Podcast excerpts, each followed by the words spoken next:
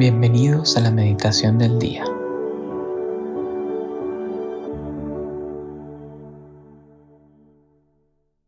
En el nombre del Padre y del Hijo y del Espíritu Santo. Amén. Ven Espíritu Santo, y llena los corazones de tus fieles y enciende en ellos el fuego de tu amor. Envía Señor tu Espíritu Creador, y renueva la faz de la tierra. Oremos. Oh Dios que has iluminado los corazones de tus hijos con la luz del Espíritu Santo, haznos dóciles a sus inspiraciones para gustar siempre del bien y gozar de su consuelo, por Cristo nuestro Señor. Amén. Ahora que nos preparamos para iniciar esta meditación, este encuentro con el Señor, te invito a que te pongas en su presencia de manera especial pidiéndole al Espíritu Santo que te ilumine que abra tu corazón, que abra tu mente y que permita acoger y recibir la gracia que hoy el Señor tiene preparado para ti. Aquello que más necesitas, Dios ya lo sabe, pero quiere que se lo pidas con fe y quiere que te abras con esperanza, con esa confianza de ser un hijo, una hija de Dios, que con el simple hecho de pedírselo te lo va a conceder y que luego con esa fe, con esa confianza firme en el Señor, nos lancemos a transmitir esto que hemos recibido en la oración, en el contacto con el Señor. De eso se trata la meditación, contemplar, hablar con Dios para después compartirlo, para después anunciar la buena nueva, transmitir aquello que hemos recibido de parte de de Dios de parte de nuestro Padre misericordioso. Hoy miércoles 14 de diciembre vamos a meditar en el Evangelio según San Lucas, el capítulo 7 de los versículos 19 a 23. En aquel tiempo, Juan, llamando a dos de sus discípulos, los envió al Señor diciendo, ¿Eres tú al que ha de venir o tenemos que esperar a otro? Los hombres se presentaron ante él y le dijeron, Juan el Bautista nos ha mandado a ti para decirte, ¿eres tú el que ha de venir o tenemos que esperar a otro? En aquella hora Jesús curó a muchos, enfermos, a muchos con achaques y malos espíritus, y a muchos ciegos les otorgó la vista. Y respondiendo les dijo, Vayan y anuncien a Juan lo que han visto y oído. Los ciegos ven, los cojos andan, los leprosos quedan limpios y los sordos oyen. Los muertos resucitan, los pobres son evangelizados, y bienaventurado el que no se escandalice de mí. Palabra del Señor. Gloria a ti, Señor Jesús. En este periodo que nos encontramos de Adviento, donde estamos preparando nuestro corazón para el nacimiento del Señor, para la venida del Salvador, hoy Cristo quiere iluminar nuestra vida con este pasaje del Evangelio, con su palabra. Y aunque parece que a primera vista este Evangelio es muy sencillo y podría no decirnos nada, en realidad con mucha fuerza pero también con mucha delicadeza nos transmite una verdad muy cristiana y muy propia de nosotros, apóstoles del Señor, que es que las palabras, nuestras palabras, tienen que venir acompañadas siempre del testimonio personal. Hechos, no palabras. Es una frase que se repetía mucho, es un adagio latino, facta, non verba, es decir, muéstrame con hechos aquello que me estás predicando. Y ese es el mensaje principal de este Evangelio del día de hoy y en el que les invito a profundizar y a la luz de esto preguntarse internamente si tus palabras van acompañadas del testimonio con el que vives. ¿Qué nos encontramos en el Evangelio? Juan el Bautista, dos de sus discípulos y a Jesús.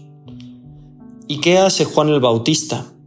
Llama a dos de sus discípulos y los manda a hacerle una pregunta al Señor. ¿eres tú el que has de venir o tenemos que esperar a otro? La duda en Juan creo que es normal. Juan, un adulto, quizá un poco desconfiado, quizá un poco temeroso al no haber tenido una experiencia tan fuerte, tan directa con Cristo, le hace dudar y esto hace que también mande a sus discípulos por delante para preguntarle a Cristo si era Él el que ha de venir o si tenían que esperar a otro. Y estos discípulos van, se presentan ante el Señor, ante Jesús, y le preguntan eso, ¿eres tú o tenemos que esperar a otro?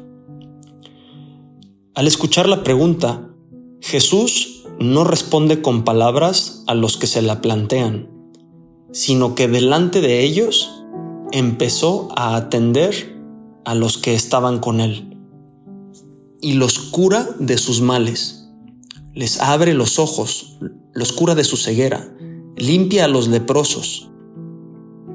Y entonces, solo entonces después de haber curado, de haber hecho el bien, de haberles ayudado a estas personas que tenía delante, entonces Jesús se dirige a estos dos para que fueran a dar testimonio de lo que habían visto. Y que les dice, vayan con Juan y anuncien lo que han visto y oído. Los ciegos ven, los cojos andan, los leprosos quedan limpios, los muertos resucitan. La palabra, nuestras palabras, sin un verdadero testimonio, no tienen ningún valor. Sabemos de sobra que los discursos pueden ser muy buenos, las palabras muy bien elaboradas, pero si no van de acuerdo a una acción, si no van sustentadas, sostenidas por un buen testimonio, a veces nuestras palabras quedan completamente vacías de contenido y se van al olvido rápidamente. ¿Y qué diferencia y qué validez le da a unas palabras, a un discurso, cuando va acompañada de una acción que da sentido a esas palabras. Una acción vale más que mil palabras. A veces nosotros, cuando nos piden un favor o que nace de nuestro corazón ayudar a alguien, muchas veces no decimos nada, simplemente ayudamos, colaboramos, hacemos ese favor a veces incluso aquellos a los que nos cuesta trabajo tratar. Pero así, con nuestras acciones más que con nuestras palabras, manifestamos el amor que le tenemos a los demás. Al igual que Jesús, Jesús demostró en todo momento que la palabra se hizo carne porque Él cumplió con su vida lo que anunciaba. Fortalecía sus palabras y convencía a la gente más por el testimonio, más por sus acciones que por sus palabras. Es verdad que también transmitía unas verdades, unos principios, unos mandamientos a través de su predicación, que es importantísimo predicar. Pero después lo anunciaba con su, con su testimonio, con su ejemplo de vida.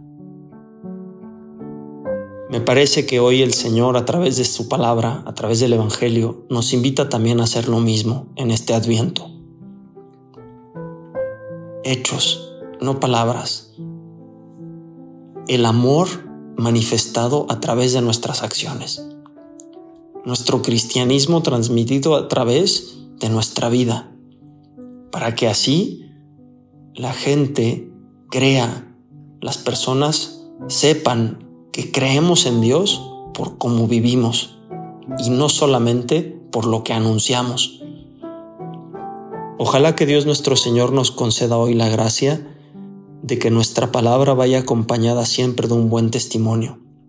Sabemos que no somos perfectos y no siempre lo vamos a lograr, pero si hay un esfuerzo sincero, estoy seguro que el Señor nos va a bendecir siempre y en todo momento.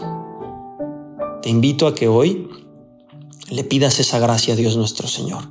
Señor, que mi vida sea, a ejemplo de la tuya, un testimonio de amor, con mis palabras y con mis obras.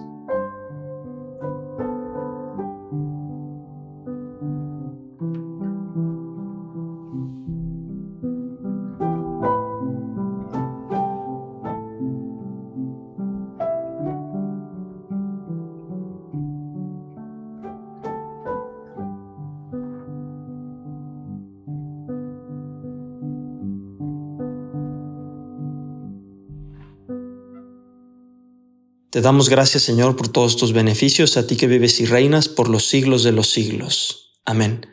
Cristo Rey nuestro, venga tu reino. María, Reina de los Apóstoles, enséñanos a orar. En el nombre del Padre, y del Hijo, y del Espíritu Santo. Amén.